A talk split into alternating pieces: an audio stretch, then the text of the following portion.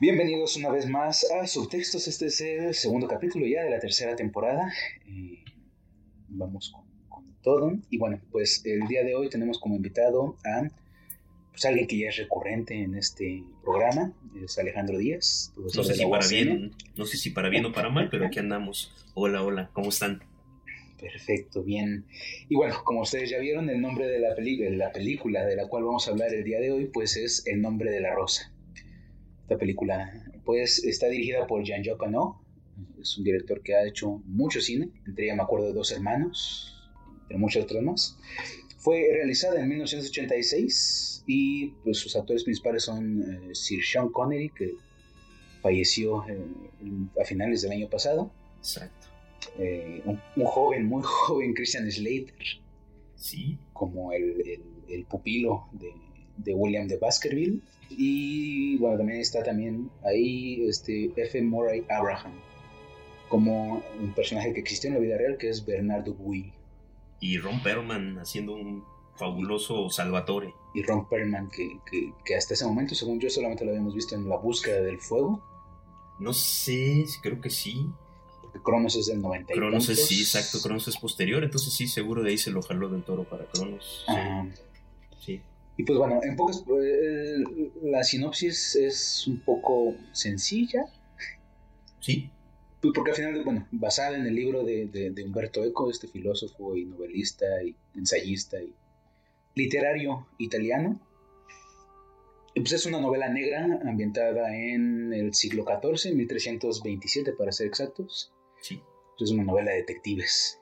Ni más ni menos. Hay un, asesina hay un asesinato en, una abadía, una abadía eh, benedictina, que tiene que resolver este William de Baskerville junto con su pupilo llamado Atsugon Melk. Pues ahí inicia la, la, historia y pues es el pretexto como para hablar de muchas cosas, ¿no? Tanto en la novela como en, la misma película, es, el pretexto que usa Humberto Eco para hablar de, de muchísimas cosas filosóficas y culturales. Históricas y, y, que no tienen que ver solo con la Edad Media, sino que, que son, que son actuales, que son, eh, que son recurrentes, como, como tú lo decías. Es decir, nos enfrenta ahí a, problemáticas que no son exclusivas de la Edad Media, sino que las tenemos ahí presentes, que estaban presentes en, a finales del siglo XX en la década de los 80 y que, que, ahora siguen siendo muy, muy actuales y de las cuales vamos a, platicar. Exacto, ¿no? Y pues empezamos con el principio.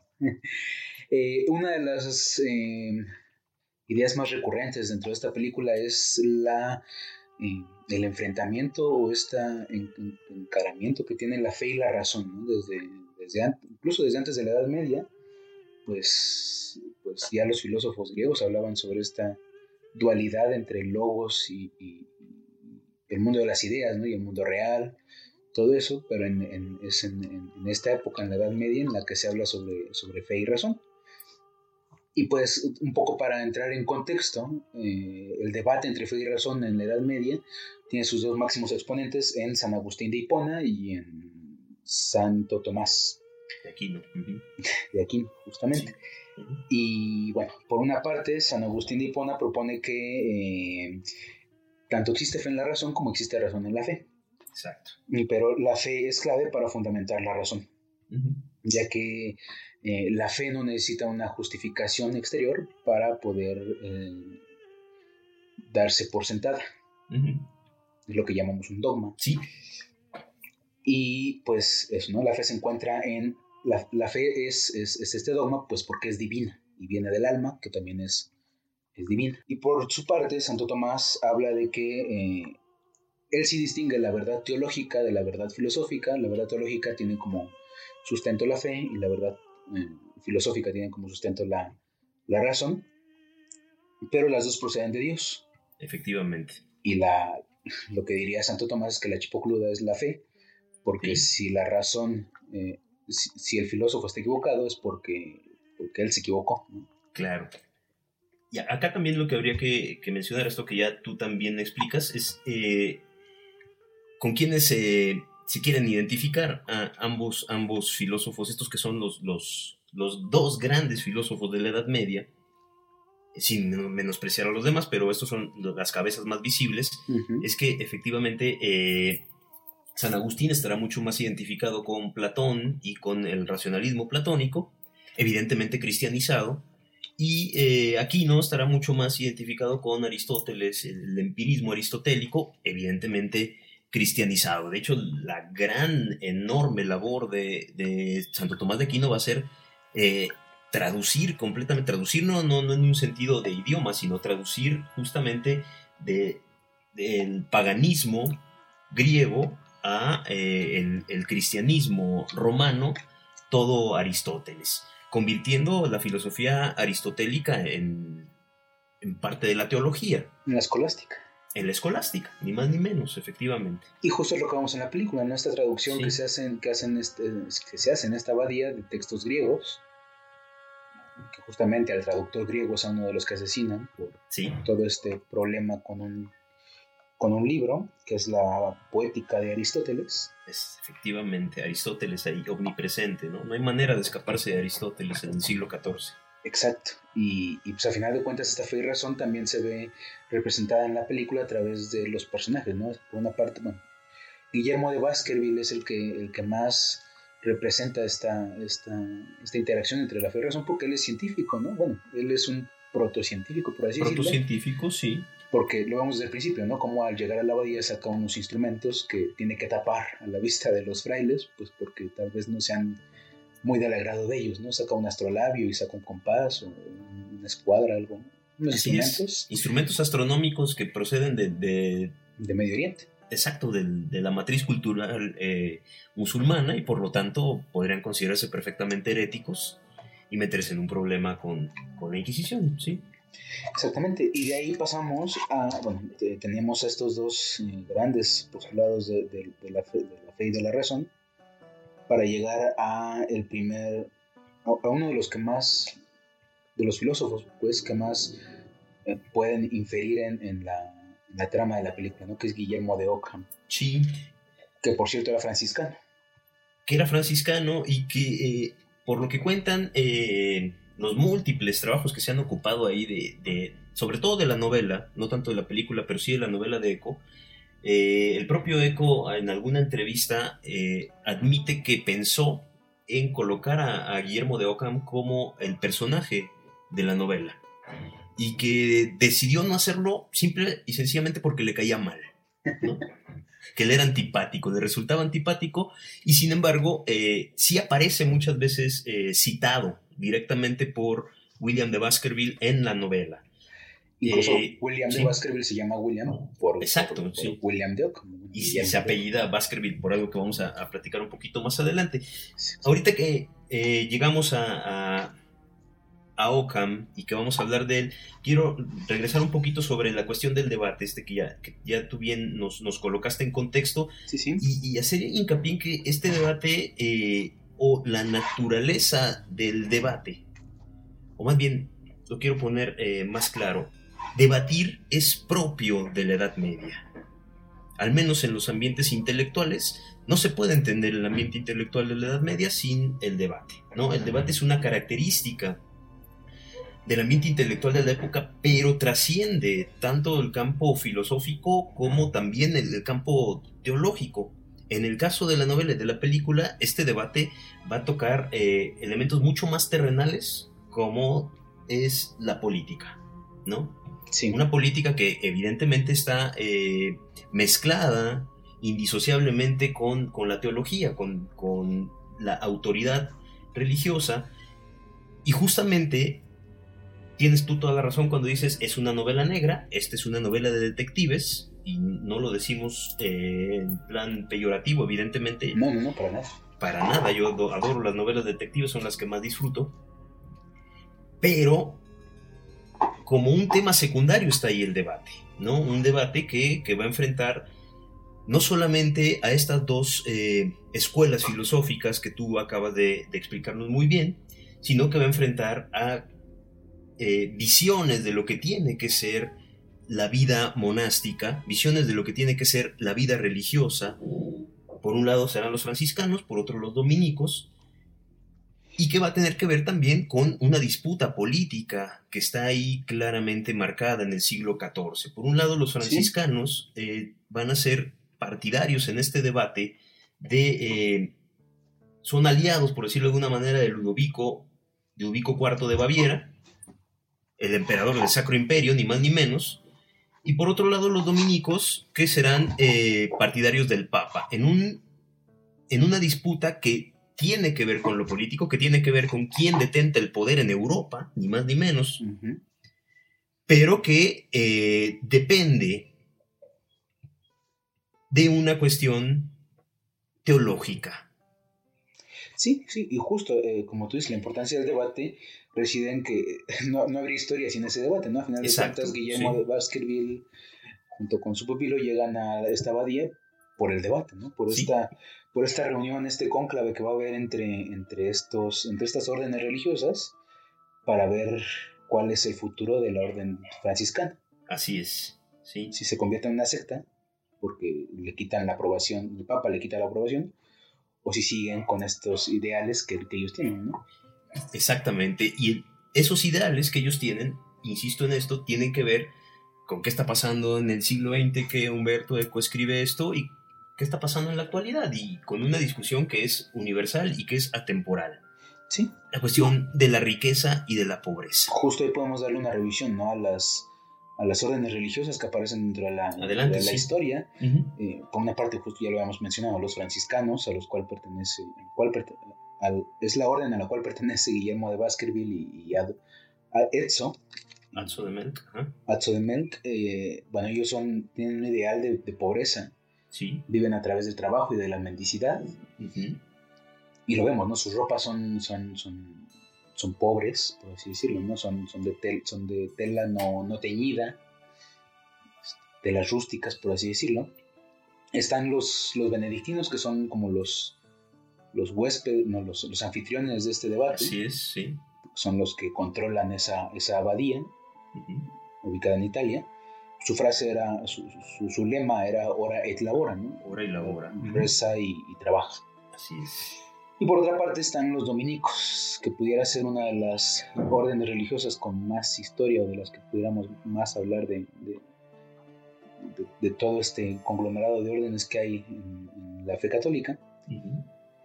y, y pues fue la que, la que por, por medio de una bula papal tenían la comisión de, de perseguir a todos los herejes, ¿no? A través de la Santa Inquisición. Ni más ni menos. Entonces eran los encargados de la, de la Santa Inquisición. Y ustedes tenían ropajes diferentes, ¿no? Era su manera de, de verlo, ¿no? Los dominicos los podemos ver como con una, una bata blanca, con, con hombros negro, y los benedictinos son totalmente negros. Efectivamente. La cuestión económica ahí está, eh, está ya claramente planteada. Nosotros, si hacemos un poquito de, si recurrimos un poquito a nuestras clases, por ejemplo, de historia de México, vamos a encontrar que ambas, eh, ambas órdenes religiosas van a tener mucha importancia en la historia de la colonización y de la evangelización en, en, nuestro territorio. Pero ahí, incluso ahí podemos ver justamente estas diferencias, ¿no? Esta vocación mucho más, eh, mucho más hacia el pobre de los franciscanos y el caso de los dominicos que, eh, al menos en el caso de México, se, se, caracterizaron por ser grandes hacendados. Es decir, la acumulación de, de, grandes eh, extensiones de territorio que explotaban eh, económicamente, produciendo enormes riquezas. Eso es herencia europea también, eso viene de Europa y eso está presente en este debate. El gran debate sigue siendo no si los franciscanos deben de dejar pobres, sino más bien si los dominicos deben de dejar de ser ricos. Y no solamente los dominicos, sino en general todo aquel que pertenezca a la Santa, la Santa Madre Iglesia. Exacto, y hay un debate muy, bueno, las palabras que, que, se dicen en la, en, la, en la, historia, en la película, pues son muy interesantes, ¿no? Y, es, es, curioso cómo se empiezan a basar en el Testamento, bueno, en la Biblia, ¿no? En, las escrituras para poder eh, decidir si sí o si no eh, dejan los votos de, de pobreza, ¿no? De, de tener esta acumulación de riqueza. Claro es muy interesante ese, esa, esa, parte histórica, por así decirlo, que toca, que toca el nombre de la rosa, para poder entender un poco más, pues, también, como tú dices, ¿no? Todo el, problema, eh, no problema, sino la situación económica a través de la religión. Que justo, ¿no? Ahorita en tiempos de pandemia las iglesias están pidiendo que, que, se les done, ¿no? Porque están en, la pobreza extrema. Porque ya no tienen ni siquiera para comer. Perdieron el negocio, pues. Pues sí. Claro, y que este contexto histórico, ya nada más para concluir con esto, insisto en que va mucho más allá de, un debate teológico, porque en el fondo, si los franciscanos con su pobreza apostólica ganaban el debate, es decir, si lograban imponer su opinión de que Jesús había sido pobre y por lo tanto todo representante de Jesús en la tierra tenía que ser pobre, esto implicaría que no debería tener ningún tipo de posesión no solo material, sino tampoco ningún tipo de posesión política, por decirlo de alguna manera. Es decir, están eh, abogando por la separación del poder teológico y del poder político, lo que terminaría convirtiendo al Papa únicamente en un representante teológico sin ningún tipo de poder político. Y entonces justo esto de lo que nos está hablando es de esta oposición entre eh, el imperio del emperador y el papado que va a marcar en buena medida esa parte de finales de la Edad Media y de inicios del Renacimiento. Sí, no, y justo lo que dices, ¿no? El, siglo XIV es ese, ese, ese, límite, esa frontera entre la Edad Media y, el Renacimiento, ¿no? Así es. Es, es. una época convulsa para, para Europa, por lo menos porque acaban de pasar por pestes, están en guerras, hay debates eh, filosóficos y teológicos muy, muy, muy interesantes. Pues, que están, ya casi, que están ya casi eh, como una premonición del, del, gran cisma que se, que, se, que se vendrá poco después con la reforma luterana. ¿no? exactamente. Pues bueno, pues en este contexto histórico es cuando pasa esta historia y pues este, este debate eh, teológico también pasa al debate, a, los debates personales que tienen los personajes entre la fe y la razón. Volvemos a retomar un poco ya a Guillermo de Ockham, que postulaba, un, bueno, uno de sus postulados es justo la navaja de Ockham, ¿no? o el principio de parsimonía, que eh, de manera textual decía que en igualdad de condiciones, eh, la explicación más sencilla suele ser la más probable. Y esto es un término o una, un, principio que aplican todos en algún momento de la historia del nombre de la rosa. Exacto, sí. Eh, lo aplica Guillermo de Baskerville como buen detective, eh, pero también pareciera que eh, en, este, en este asesinato, también parecería que, o sea, mientras que Guillermo de Baskerville utiliza la, lo que para él sería la manera más sencilla, que es, pues, se suicidó, que es, el postulado más sencillo para él, pero para los franciscanos, para los, los monjes, pues una baja de hoja es que hay un, hay, un, hay un ente diabólico en, la abadía. ¿no? Así es, el maligno está ahí haciendo de las suyas. Entonces este también se convierte en un debate, ¿no? Es, es, es, un, es un ente diabólico el que empieza a matar a, a, los hermanos, a los frailes dentro de la abadía, o es una conspiración como más personal o más eh, humana la que hay dentro de esas paredes. Entonces ahí justo es, el manejo de este principio parsimonía, el cual lleva, eh, lleva pues la mayoría de las decisiones que suceden en, la historia. Así es.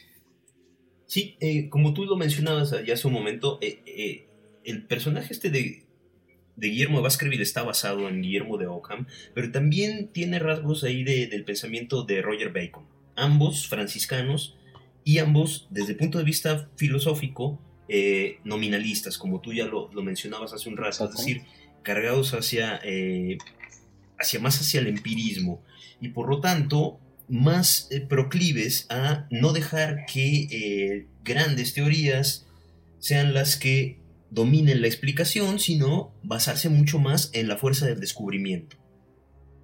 Sí, sí, un poco para entender el nominalismo, pues hablaba, era eh, postulaba que no había nada general, que todo eran particularidades. Exacto. comparación del platonismo, de, esta, de, este racionalismo platónico que hablaba de, de que había un mundo de las ideas, un mundo abstracto y del cual, un mundo general, por así decirlo, del cual se, se desprendían como las ideas particulares.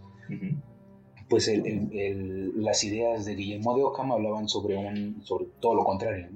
Así es. Las particularidades llevaban a generalidades. Así más de, lo particular a lo general, Más, un conocimiento más inductivo y, por otro lado, lo que había prevalecido con, eh, con la escolástica, que era el universalismo, ¿no? Exactamente. Y esto también es lo que da justo el, paso a, la nueva como que se vuelve un poco eh, controversial, pues porque muchas veces la, elección más simple no es la, o la, la, explicación más simple, no es la teoría más válida. No, es necesariamente verdadera, efectivamente. Sí, lo que plantea el, el precepto este del de, criterio de parsimonia o criterio de economía de Ockham, la famosa navaja de Ockham, es que eh, lo esencial no, no debe de multiplicarse sin necesidad. Eso es lo que dice Ockham, ¿no? Es decir, que si yo tengo, como tú ya bien lo dijiste, dos hipótesis que ambas pueden explicar un hecho con igual eh, certeza, entonces yo no puedo quedarme con ambas, evidentemente, tendría que elegir una u otra. Y el criterio que dice Ockham debe de prevalecer para elegir entre estas dos explicaciones debe de ser el de la más, la más sencilla, debe de prevalecer la más económica, pues por decirlo de alguna manera. Exacto, y muchas veces la teoría más simple no es la, es la menos correcta. Así es. Sí, el problema es que eh, luego eh, se simplifica demasiado este precepto de Ockham y pareciera que se está traduciendo mayor simplicidad como criterio de verdad y no lo es. Eh, Ockham lo que planteaba era que normalmente la explicación más sencilla es la más probable. Eso no implica que sea siempre la verdadera. La historia de la ciencia nos puede dar un montón de ejemplos para contradecirlo, para refutarlo, pero también seríamos injustos con Ockham. Ockham no era un científico moderno, ¿no? Sí, sí, definitivamente no. Ahorita ya sabemos que la complejidad es como lo, que rige las vidas de, todos los seres humanos, de todo el universo, pero a final de cuentas en el siglo XIV, siglo XIII, en el momento en el que Ockham hace esta teoría, sea un mundo completamente diferente. Pues justo, ¿no? Eh, se, llega a malentender esta teoría, esta, este, este principio, para, para convertirlo en una filosofía simplista. Sí. Aunque bien aplicada, eh, se puede generar una epistemología moderna. Sí, definitivamente aquí, otra vez, yo siento que la invitación de Eco eh, en la novela y lo que encontramos en la película con el personaje de Baskerville es una invitación al conocimiento sin prejuicios, ¿no?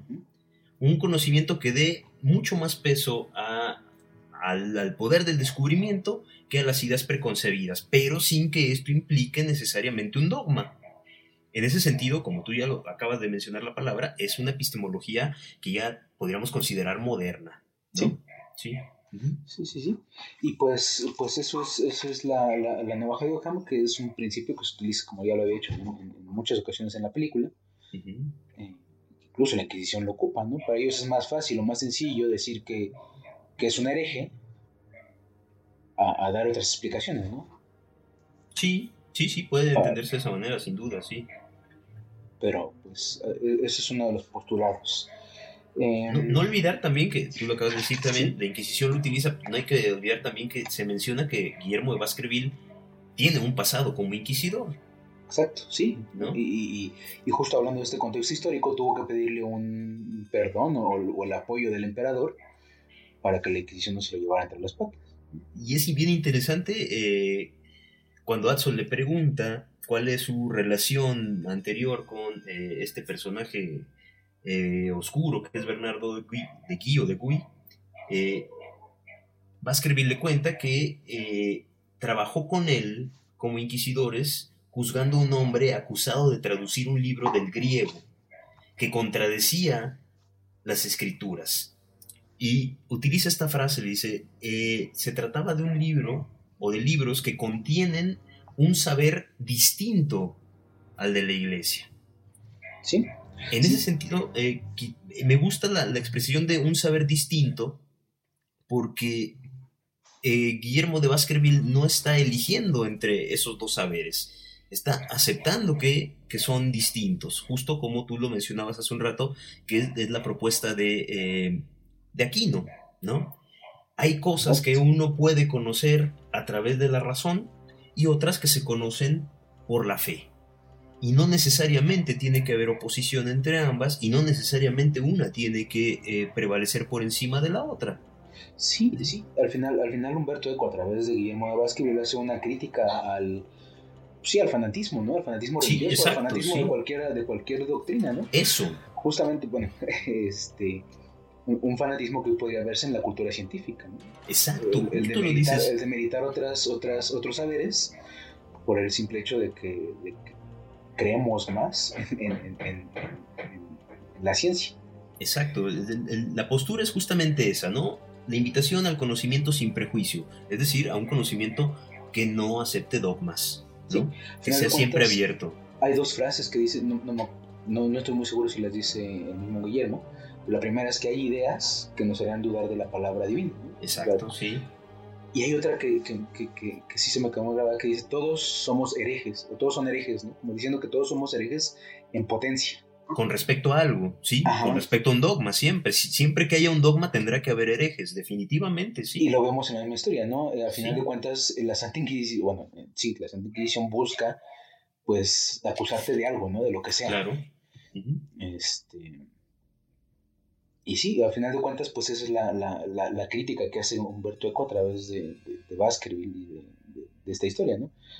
Eh, el, el, creer fervientemente o sin, sin cuestionar o sin criticar una idea, pues va, va, va, a provocar que haya otros herejes, ¿no? Que no son herejes, sino que son otras personas que tienen otro, otro punto de vista. Exacto. En ese momento eran los, los árabes o, o, los, los, los, dulcinianos. Los dulcinianos. En algún momento hasta los jesuitas o ese tipo de personas, pero pues en la vida, en la vida actual pues pueden ser pues incluso otras culturas.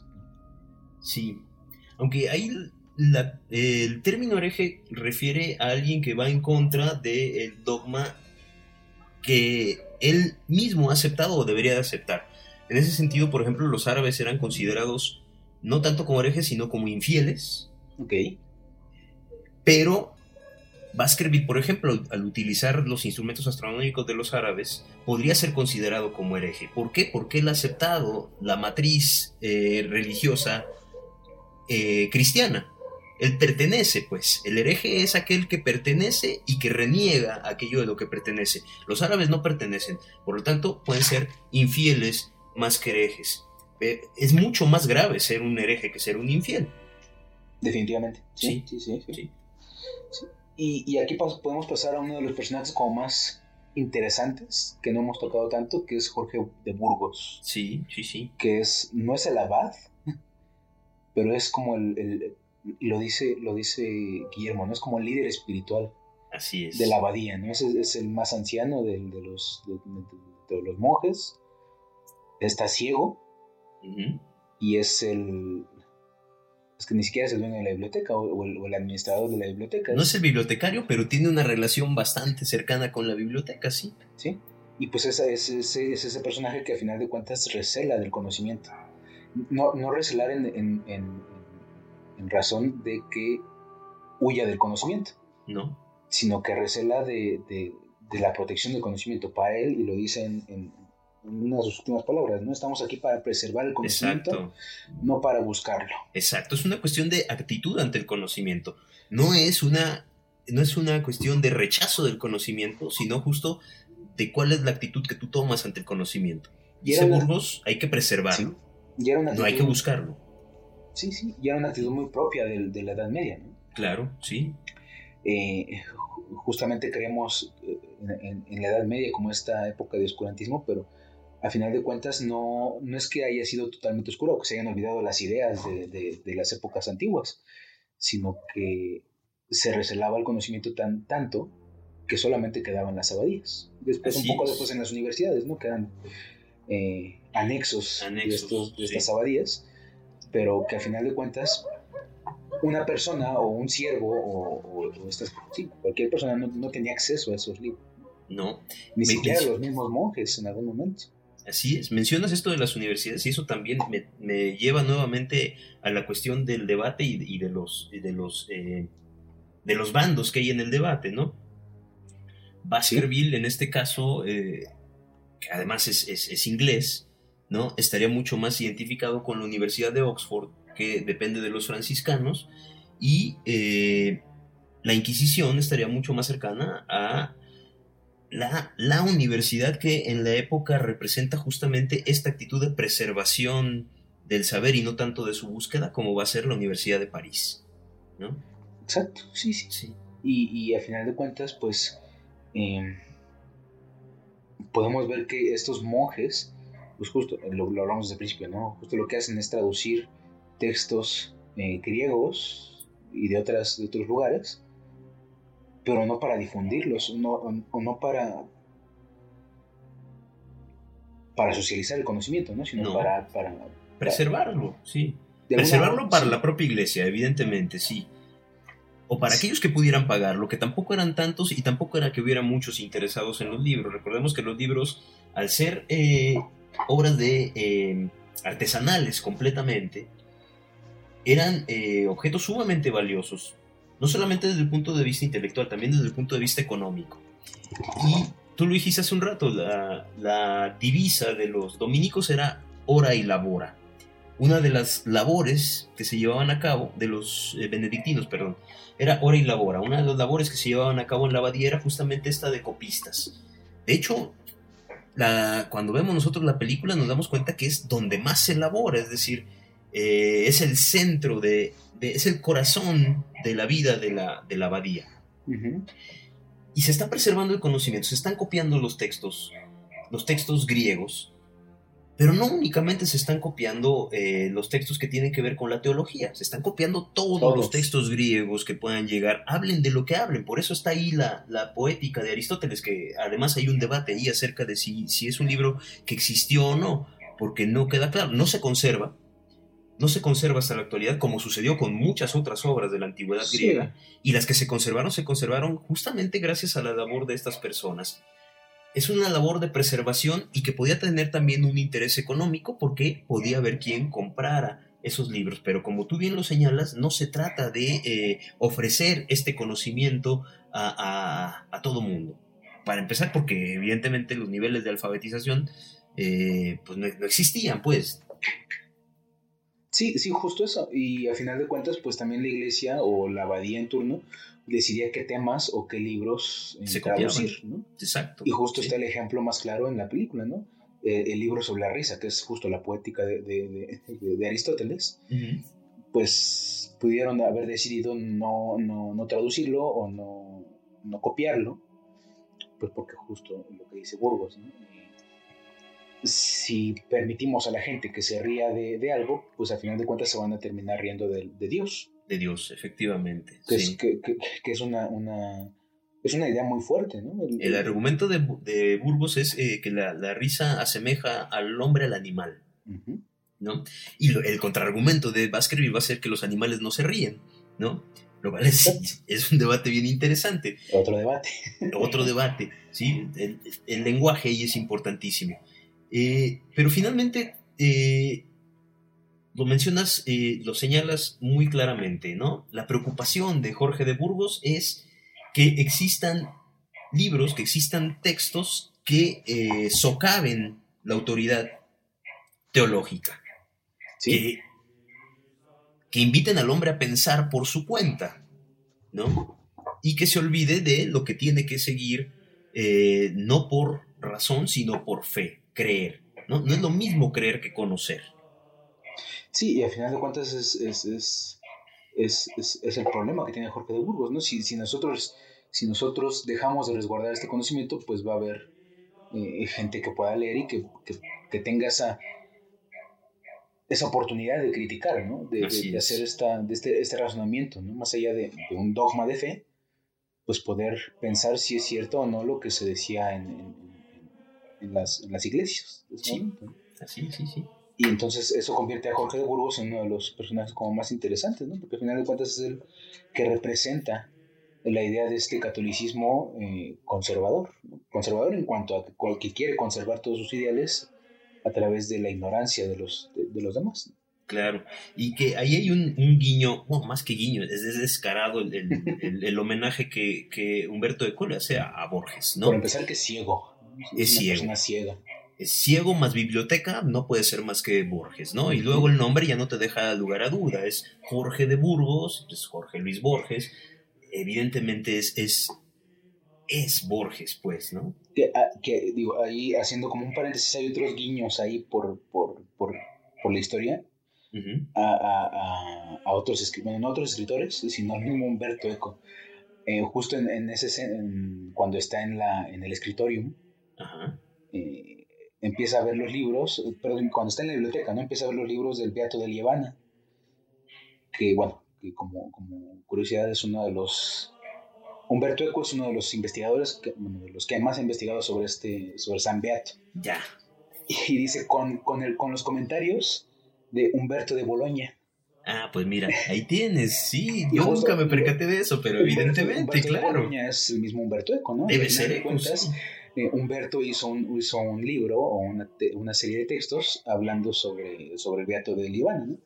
Y pues Humberto Eco estudió en la Universidad de Boloña. Entonces, hay como ese tipo de guiños que, que, utiliza, que utiliza la historia para hablar de, para hacer referencias, ¿no? A, a, José Luis Borges, a Guillermo, a Guillermo de Ockham, a Vázquez, a los sabuesos de Baskerville. Vamos a platicar de eso, ¿no? De, de, la relación de, de esta novela en particular, de esta película en particular con, con Conan Doyle y con Holmes. Pues podemos pasar eso. Sí, adelante. Eh, eh, justo es, es, es, una novela negra al más puro estilo eh, detectives y al más puro estilo de, de, Conan Doyle, ¿no? Conan Doyle es este escritor que se hizo famoso entre muchas cosas más, pues por escribir las novelas de Sherlock Holmes, ¿no? Así es. Y uno de los primeros textos que escribe de Sherlock Holmes es Los sabuesos de Baskerville.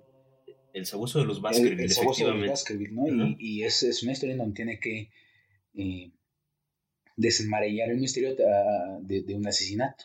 Efectivamente, sí, está, es clarísima, pues la, la, relación que hay ahí entre Echo y Conan Doyle es, es muy clara. Echo fue un declarado fan de, Conan Doyle eh, y lo podemos considerar a, la propia novela, El nombre de la rosa, como uno de esos famosos llamados los apócrifos, ¿no? Dentro de, todo este, podríamos llamarlo así, culto que, ha generado las, las historias de, Sherlock Holmes, eh, se pueden distinguir lo que los, los holmesianos llaman el canon, es decir, aquellas novelas o relatos que Conan Doyle escribió con Holmes como protagonista. Exacto. Pero están además los apócrifos. ¿Qué son los apócrifos? Fíjate, y hay otra referencia a la cuestión eh, religiosa, ¿no? Todos sabemos que los, evangelios, apócrifos, son aquellos evangelios que no son eh, autorizados por, eh, por la autoridad religiosa. Es, solamente hay cuatro, que son Lucas, Juan, Mateo. Marcos y Mateo. En el caso de, Holmes también hay un canon, es decir, los especialistas en Holmes han decidido cuáles son las historias en las que aparece Sherlock Holmes que deben de ser consideradas dentro del canon. Pero hay muchos apócrifos, algunos escritos por el propio Conan Doyle, pero otros tantos, muchísimos, escritos por otros escritores que han decidido continuar la historia de Holmes, algunos inconformes con la manera en que el propio Conan Doyle terminó con, con las historias de Holmes. Incluso, incluso el mismo Conan Doyle tuvo que volver a escribir. Exacto. Eh, mata, mata a Holmes, como lo hemos visto también en, las películas, peleando contra, contra su enemigo Moriarty. Pues fue tanto el que fue el primer fandom, uno de los primeros fandom que provocaron que, que, Conan Doyle tuviera que volver a escribir, ¿no? Y volvió, a escribir. Lo vemos también, el ejemplo más claro en la, televisión está en la serie, ¿no? En la serie Sherlock. Sí. Que pues justo matan a, Holmes en la segunda temporada y hay otra tercera temporada y hay película y hay todo. Pues sí, así sucede, porque así sucedió con, con, el canon holmesiano. Y también una de las similitudes es que eh, las historias de Sherlock Holmes, en su mayoría, decimos que todas están escritas a través de la visión de, Watson. Exacto, es Watson quien, quien narra. La, enorme mayoría del canon holmesiano está narrado desde, eh, desde el punto de vista de Watson. Hay muy pocos de los relatos y no son los mejores. No sé que soy parte del fandom. Eh, en los que eh, el narrador es el propio, el propio Sherlock Holmes. La verdad es que no, no, son los mejores. Y pasa lo mismo en, El Nombre de la Rosa. El, el, texto está escrito por... Por Atzo de Melk, efectivamente, sí. Por eso decía, es eh, de entre todos los apócrifos, es decir, de entre todos los eh, textos que se han escrito, y fíjese, con Holmes como, como protagonista, podemos considerar el nombre de la rosa como el más célebre, sin que sea Holmes el protagonista, evidentemente, pero todos identificamos a Guillermo de Baskerville como Sherlock Holmes y evidentemente a Atzo de Melk como eh, su Watson. Incluso ahí en la película está la, frase esa, ¿no? una vez la dice, elemental mi querido Atzo. Ahí ya no nos deja lugar a dudas. Y a mí me llama la atención que eh, en esta relación que, te platicaba yo antes de, empezar a grabar, entre la literatura y el cine, a mí me parece, es una opinión, ya tú me dirás si, si coincides conmigo, me parece que resulta bien difícil encontrar buenas adaptaciones de obras literarias a la pantalla grande. Y más, y más cuando son tan difíciles de, llevar a, las dos dimensiones, bueno, al cine, ¿no? Exacto, sí. Porque hay novelas, digo, ahorita se me viene a la mente, una que también parecería imposible de hacer realidad en el cine, que es el, Atlas de las Nubes. Ajá. Que la novela es de, de, Mitchell, que la novela es una novela impresionante por el nivel de, de complejidad. De complejidad que tiene en cuanto a las tramas, ¿no? Eh, en, la, en, la, en la novela pareciera una concha, ¿no? Una de estas muñequitas rusas que se van abriendo y se van abriendo. sí, sí, que van en espiral, sí. Uh y la manera en la que los, ya que ya hablamos de las Wachowski en algún momento, que, las Wachowski generan esta historia también es, es diferente, pero también es muy buena. Y también pasa lo mismo con, con El nombre de la rosa, ¿no? Sí, es, efectivamente. Es una de las, pocas películas que pasa de esta de este puente de la literatura al cine de manera pues, pues exitosa, sí. A mí me, parece que es una gran, gran adaptación de la novela. Y no pocos eh, cineastas le entraron a, la labor de, de llevar a Sherlock Holmes al, cine sin demasiado éxito.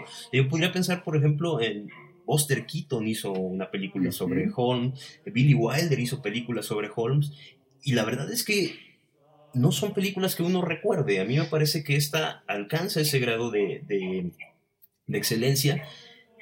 Quizás el, el, Holmes que más me viene a la mente a mí, porque logra captar toda la esencia de los libros, es el de Guy Ritchie en la primera película, no tanto en la segunda. Sí, sí, sí, Y porque, bueno, porque le mete el, el, el, su, su, feeling, ¿no? También. Sí, sí. O sea, podemos ver a un, a un Snatch en el siglo XIX. ¿no? Sí, sí. Entonces, eh, creo que también es parte de, de, de, esta genialidad del, del Sherlock de, de, Robert Downey Jr. y de Jude Law.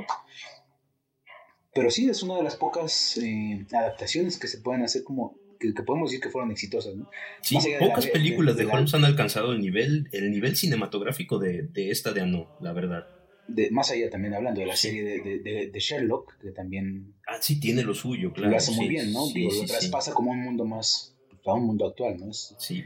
La, década de los, de los 2000, bueno, la década de los 10 en, los, en este siglo, pero también lo hace muy bien.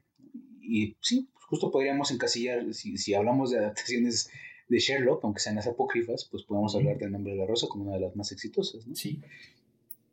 Me gustaría cerrar con. Podemos hablar de los, de los espirituales. Sí, efectivamente. Es, es esta, esta rama de, de los franciscanos, ¿no? que son los más radicales en, eh, en esta crítica que están haciendo, que es bien interesante la crítica, porque es una crítica no solamente a, eh, al enriquecimiento de las, de las autoridades eh, religiosas, es una crítica también al uso del poder por parte de la jerarquía eclesiástica, pero los, los dulcinitas o dulcineanos, que se llamaban así por, por el nombre de su líder, que era el franciscano Dulcino de Novara, también eran acérrimos críticos, fíjate, del feudalismo. Sí, ¿no? Sí, se ponían también, o sea, se ponían a la jerarquía eclesiástica, tenían oposición al sistema feudal y hablaban de una igualdad entre sexos, en un siglo y en una época en la cual la mujer se le veía como simple objeto. Sí. Y hablaban de una, de una sociedad igualitaria. Fíjate, y esto lo podemos conectar justo con, con, con el cierre, que, que, yo quisiera llevarlo hacia allá, que es... Eh, las ideas preconcebidas, hemos estado hablando aquí de la importancia de no tener ideas preconcebidas, las ideas preconcebidas que tenemos acerca de la Edad Media, ¿no? Eh, una edad oscura, una edad en la que todo es... Eh, es eh, pues eso, oscurantismo, hay una imposibilidad de, de, que el ser humano piense por sí mismo y el caso de los, de los dulcinitas lo que nos muestra es justamente que no. El hecho de que sean perseguidos, el simple hecho de que sean perseguidos ya nos está mostrando que hay otras formas de ver el mundo, hay otras formas de pensar, hay crítica hacia eh, el statu quo. ¿De dónde proviene? Pues evidentemente de aquellos que tienen acceso al conocimiento. No puede ser de otra manera. Pero otra vez, irnos con la idea de eh, la Edad Media, una generalización tan, tan enorme como decir los 10 siglos que duró la Edad Media son una época oscura, me parece no solamente desacertado, sino incluso nocivo. Bastante. Sí, porque no nos permite entonces entender eh, de manera cabal, de manera eh, coherente, qué es lo que viene después. Porque claro, puede, podemos caer en este, en este juego maniqueo de decir la Edad Media es toda oscuridad y el Renacimiento es todo luz. Sí, y pareciera, pareciera que por arte de magia o por, por, creacionismo apareció el conocimiento ¿no? en el siglo XV, en el siglo XIV. Y lo que nos está dejando ver este tipo de historias es cómo las raíces del Renacimiento, si bien están conectadas completamente con el mundo clásico, no podrían haberse fortalecido si no hubieran pasado por eh, la Edad Media, ¿no? Sí, sí, definitivamente, ¿no? Ya sea por, por este resguardo que hicieron los, perdón, por este resguardo que hicieron los, la gente religiosa del conocimiento, que después, como habíamos hablado, ¿no? pasó a, las universidades y de poco a poco ¿no? se fue eh, socializando, sí, un poco.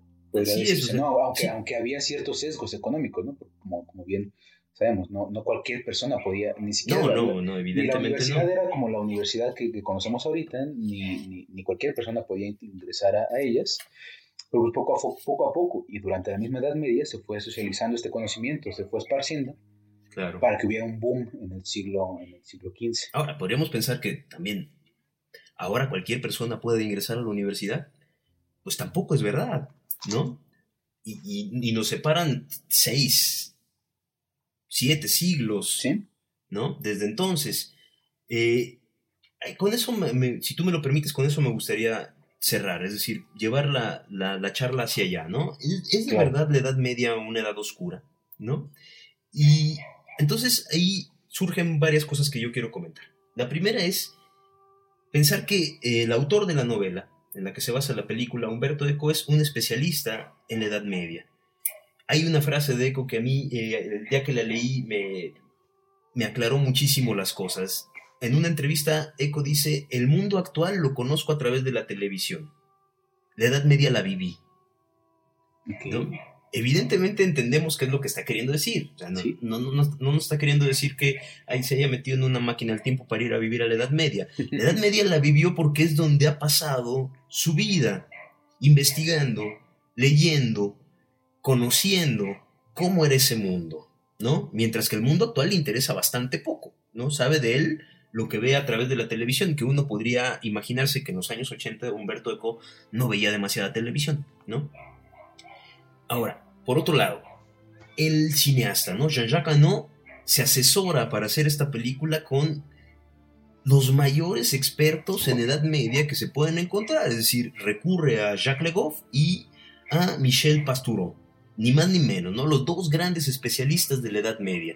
Por lo tanto, el fresco que nos, van a, que nos van a retratar ahí no es para nada lo que podríamos imaginarnos si hiciéramos caso a este mito de la Edad Media como una edad oscura. Lo que nos muestran, sí, efectivamente, es esta, eh, este debate y claramente se está haciendo ahí un elogio de la razón. La, razón eh, representada principalmente por Guillermo de Baskerville, una razón que se opone a problemas graves como son el de la censura, la superstición, el poder eh, bárbaro de la Inquisición y en general el oscurantismo.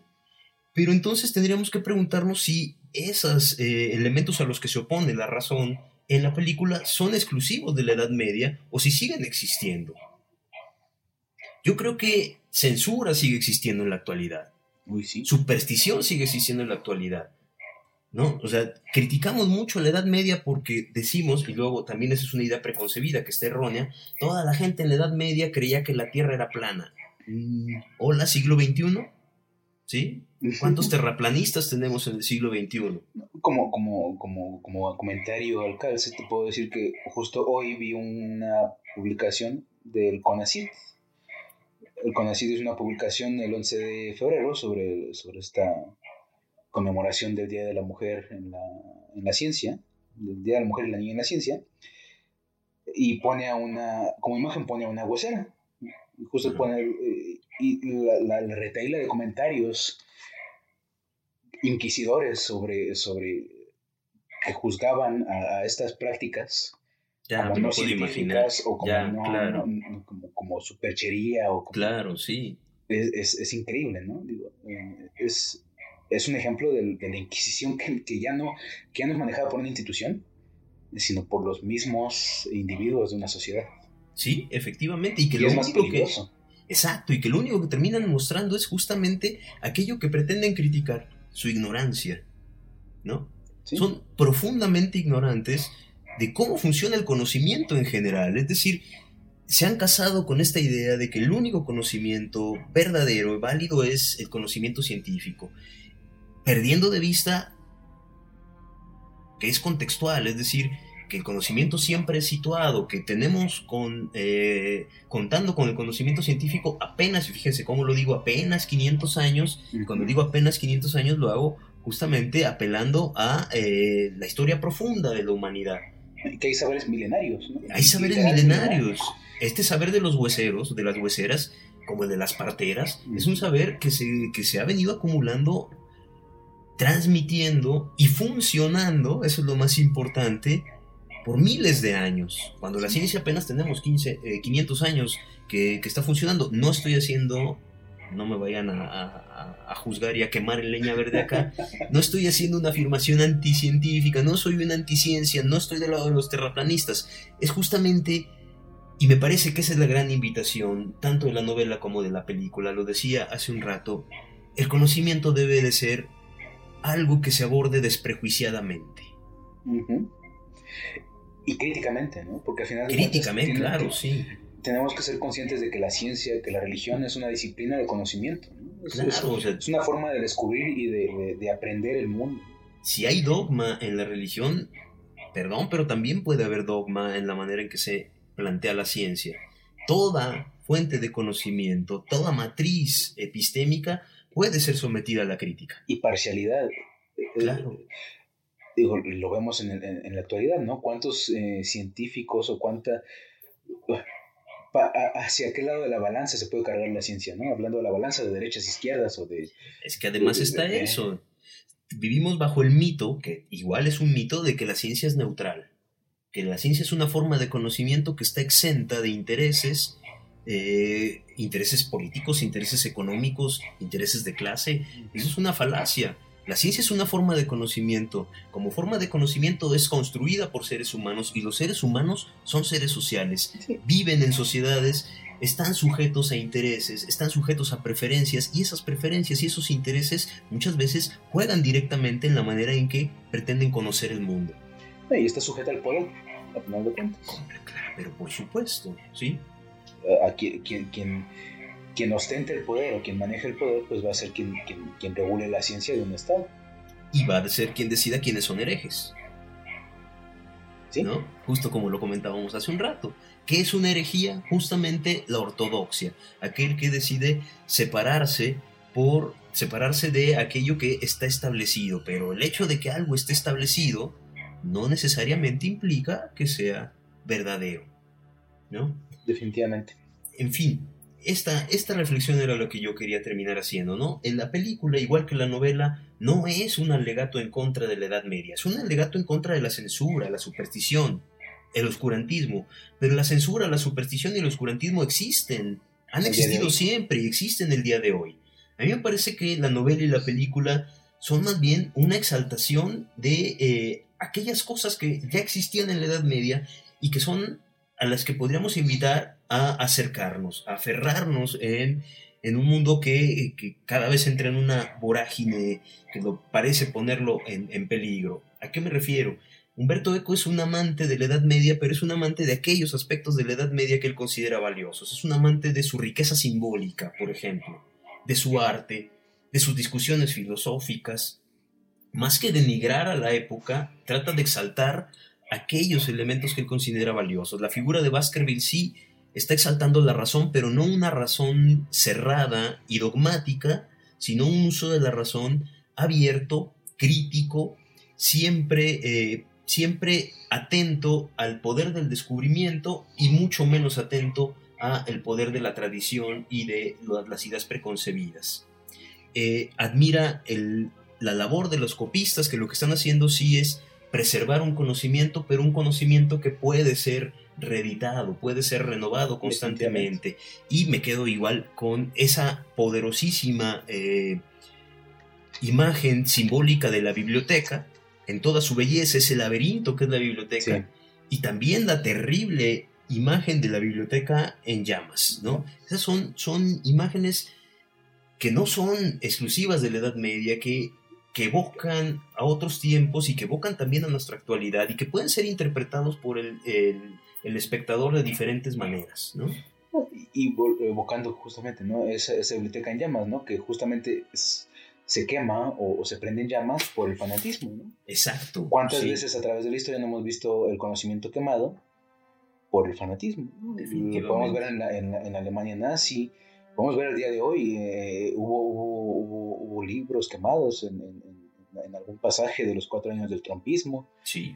este, la misma, el, el, mismo ataque al Capitolio fue un, fue un acto de fanatismo que... Completamente. que, que que en diferentes formas, pero la esencia sigue siendo la misma, esa, ¿no? El, evitar la ortodoxia. Exacto. El evitar el cambio de, ideología, que digo, en Estados Unidos el cambio de ideología es mínimo, pero bueno, podemos hacer un programa de eso, pero, es, cosa diferente. Definitivamente la lucha contra, contra lo diferente, el miedo a lo diferente. Exactamente. Y pues, pues bueno, hay muchos, como vieron, hay muchos temas de los cuales podemos seguir hablando para, resaltando de, esta novela y de, este, de esta historia en, general. Humberto Eco es, uno de los mejores, de los más grandes filósofos de la segunda mitad del siglo XX, sobre todo para, para las cuestiones de creación literaria y, comunicación. Podemos igual hablar mucho del tema, pero pues, pues por hoy eh, terminamos. Eh, recuerden pues que este sigue siendo un proyecto universitario hecho por, por, por integrantes de la UACM. Este, recuerden también que pueden seguirnos a través de las redes sociales. Estamos en Instagram, estamos en Facebook, YouTube, que es donde podemos, pueden, pueden escucharnos, también en Spotify y en, en iTunes. En todos lados nos pueden encontrar como subtextos podcast. Síganos, compartan, eh, comenten. ¿Qué, ¿Qué, otros temas podemos hablar acerca de las películas que ya están? Tenemos más de 10 capítulos ya, ya, ya en línea lo cual es, es, algo choncho. Vamos a seguir hablando de mucho cine. Y pues bueno, te agradezco, Alex, por, por haber estado esta ocasión. No, hablando de este tema. muchas gracias a ti. Esperamos eh, estar en otros, en otros momentos hablando de más cine. Y pues bueno, sigan viendo cine, sigan eh, cultivando esta, este, este, amor al séptimo arte y al arte en general pues porque ya ven que no, no es solo el cine por el cine, sino podemos hablar de muchas cosas. Así es. Entonces, pues bueno, eh, nos vemos. Buenos días, buenas tardes, buenas noches.